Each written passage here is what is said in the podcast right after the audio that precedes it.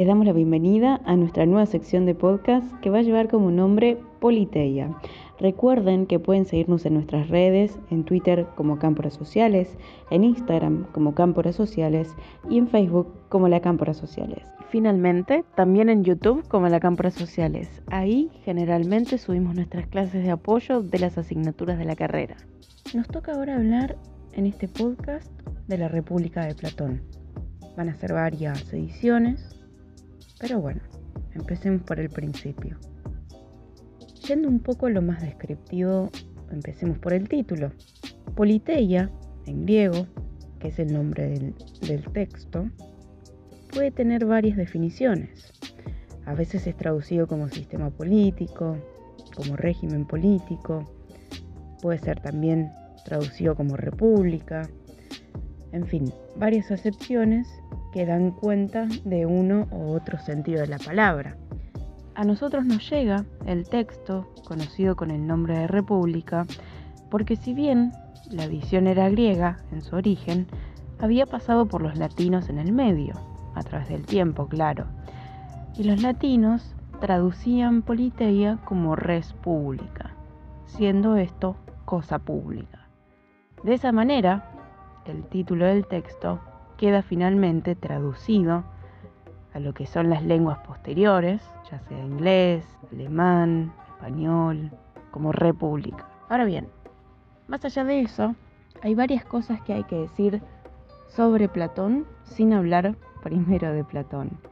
Es decir, para dar cuenta y comprender bien el origen de este texto y comprender también de qué está hablando Platón cuando escribe lo que escribe, comprender las sabias palabras de Sócrates, es necesario contextualizar aquello que está escrito.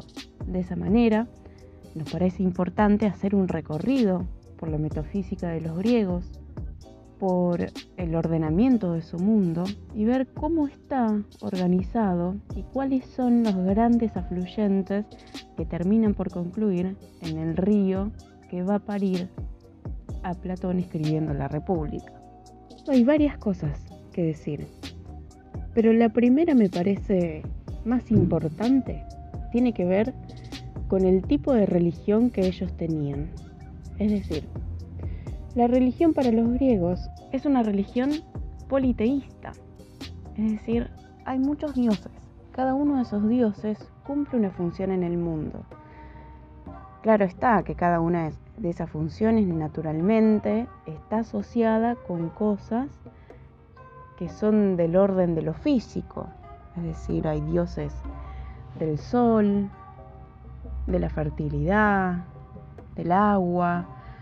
Entonces, estos dioses vendrían a representar cada uno de los pedacitos de ese mundo que van como organizándose en un orden cosmológico. Esto para Platón va a ser muy importante porque el mismo ordenamiento de su república, de su texto, cuenta con esta concepción del todo como si fuese una danza cosmológica, es decir, como en la República cada uno tiene que cumplir su parte para llegar a ese estado ideal.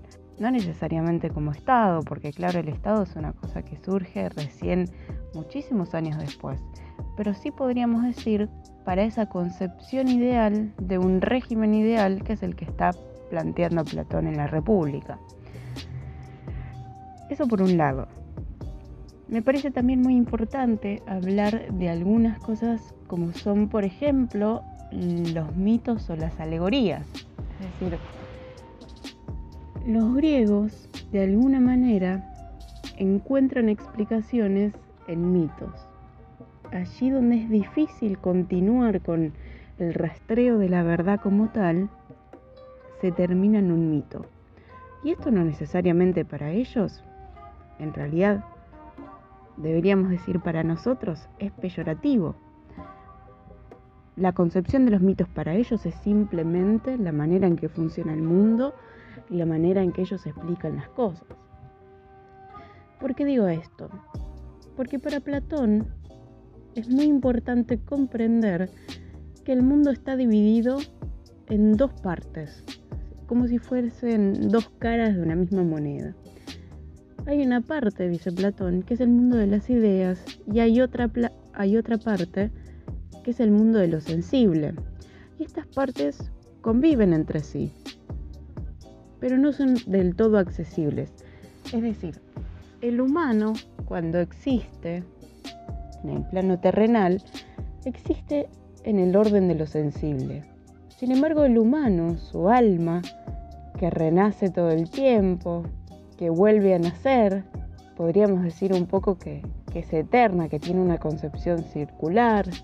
Su alma conoce el verdadero origen de las cosas. Su, alma conoce el bien y el mal, conoce el concepto, la, la, pura conceptualización de lo que existe, lo conoce todo.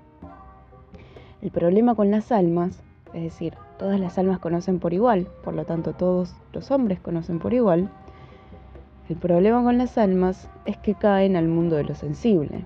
Es decir, un día se encuentran las almas en algún lugar en el mundo de las ideas y de pronto caen. Y en ese caer son despojadas de ese conocimiento que ellas tenían para volver a empezar en el mundo terrenal un camino que él va a decir es el camino de la paideia, que es este camino del conocimiento de las cosas que existen, es decir, de la educación propia de los humanos. la paideia es un camino casi singular, si bien uno puede relacionarse y naturalmente lo hace y convive, la paideia tiene más que ver con ese regar el alma para que en algún momento el alma llegue a conocer lo que alguna vez conoció. ¿Por qué esto es importante para entender la República? Porque Platón va a pensar que todo lo que existe, como alguna vez existió el alma, está sujeto a corrupción, a perecer. ¿Y de dónde viene esto? Bueno, precisamente de esta idea del alma que cae y que se despoja y que se degrada de alguna manera. Pero se degrada en su existencia material, no en su potencia, porque el alma en algún momento podría llegar a ser lo que alguna vez fue que al morir uno llega de vuelta a ese mundo. Simplemente es aquella barrera de lo sensible lo que detiene al alma de su conocimiento absoluto. Ahora bien, existe también otra cosa que es muy importante para Platón, que es la famosísima alegoría de la caverna. Más o menos acá todo tiene que ver con lo mismo y todo está atado de alguna u otra manera a la misma mitología y al mismo origen de la fundamentación de las cosas. La alegoría de la caverna repone entonces la concepción de un humano que está atrapado, por ponerlo de alguna manera. El humano se encuentra no solamente bajo tierra, es decir, no se encuentra en la superficie del mundo, sino algunos metros hacia abajo, adentro de una cueva o una caverna, no solamente se encuentra allí, no se encuentra en el exterior, sino que el humano además está siendo engañado. Naturalmente, el humano no está siendo engañado por alguien más. Más bien va a decir Platón, se engaña a sí mismo. ¿Por qué? Porque hay cierta reticencia, cree Platón, creen también los griegos, en la experiencia de la conciencia, en el conocimiento, en este camino que es la paideia. No todo el mundo está preparado para conocer, por lo menos en el plano sensible.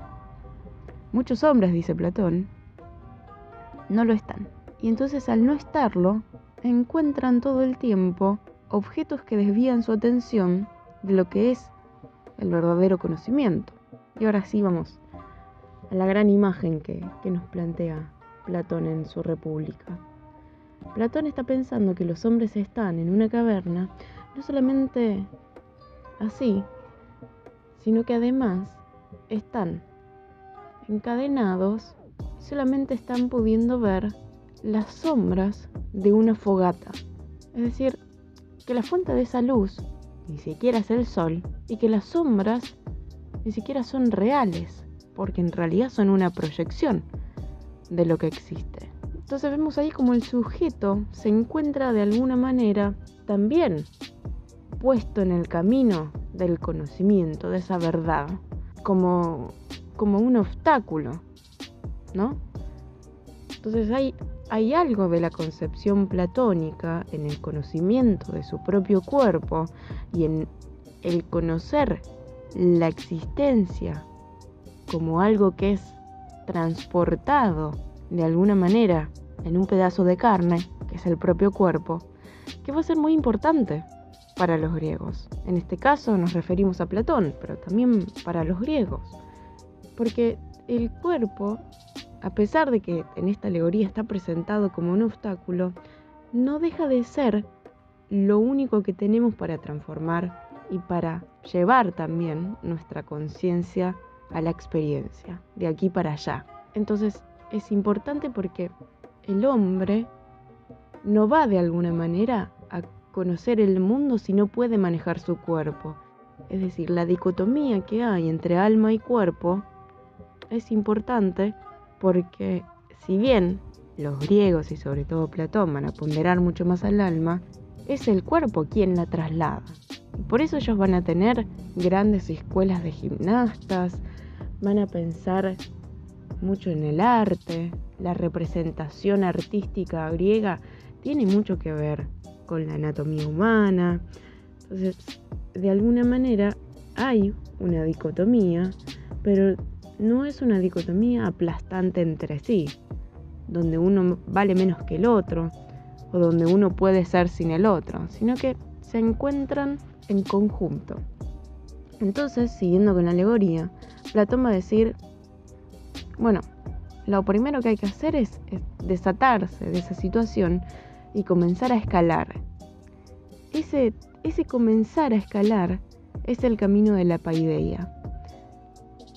Obviamente, las rocas cortan, duelen, la oscuridad asusta. El camino de la paideia, entonces, para Platón, es un camino muy difícil, lleno de reticencias lleno de resiliencia. Porque de alguna manera, si bien uno podría pensar que el camino del hombre es el de la paideia y que el destino del hombre es subir y salir de la cueva, Platón nos termina diciendo que esto cuesta un montón y que al salir de la cueva el hombre ve el sol y este le quema los ojos. Entonces, hay algo ahí en, algún sentido que tiene que ver con, hay cosas que son para el mundo de las ideas y hay cosas que son para el mundo de lo sensible. Y esto no quiere decir que no se puede atravesar el mundo de lo sensible preparando el alma para el mundo de las ideas. Bien, habiendo explicado algunas de las mitologías que van a dar cuenta de toda la estructura de pensamiento de los griegos, me parece que podemos dejar acá comenzar otro podcast en otro momento. Muchas gracias por escuchar.